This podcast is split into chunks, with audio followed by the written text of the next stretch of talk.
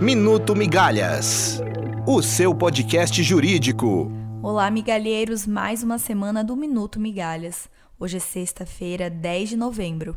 Entre os assuntos mais comentados da semana está o polêmico depoimento de Eduardo Cunha. Como era de se esperar, Cunha não economizou nas críticas a Lúcio Funaro. O ex-deputado chegou a dizer que virou propaganda do posto Ipiranga na delação do doleiro, já que tudo era o Eduardo Cunha. No depoimento, Cunha também disse que está na pindaíba e que não tem dinheiro nem para pagar o seu advogado.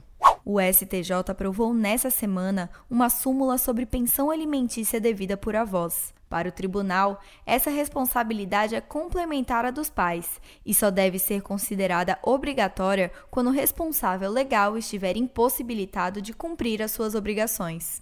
E é bom levar a sério quando o banco diz que seu cartão é pessoal e intransferível. O STJ afastou a responsabilidade de um banco após um cliente contestar operações que foram realizadas com cartão original e senha pessoal. A perícia chegou à conclusão de que o titular da conta deve ter confiado demais em alguém e que provavelmente usou o seu cartão para fazer algumas comprinhas sem sua autorização.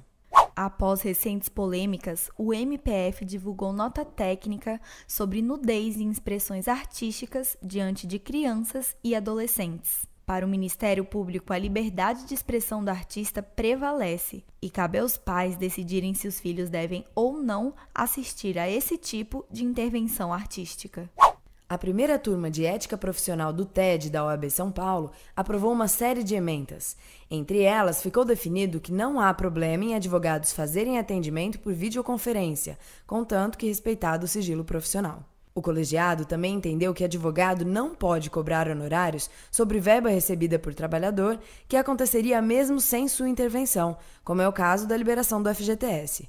O TED também entendeu que o advogado não pode participar com frequência de programas de rádio e televisão, isto porque poderia resultar em promoção pessoal e concorrência desleal.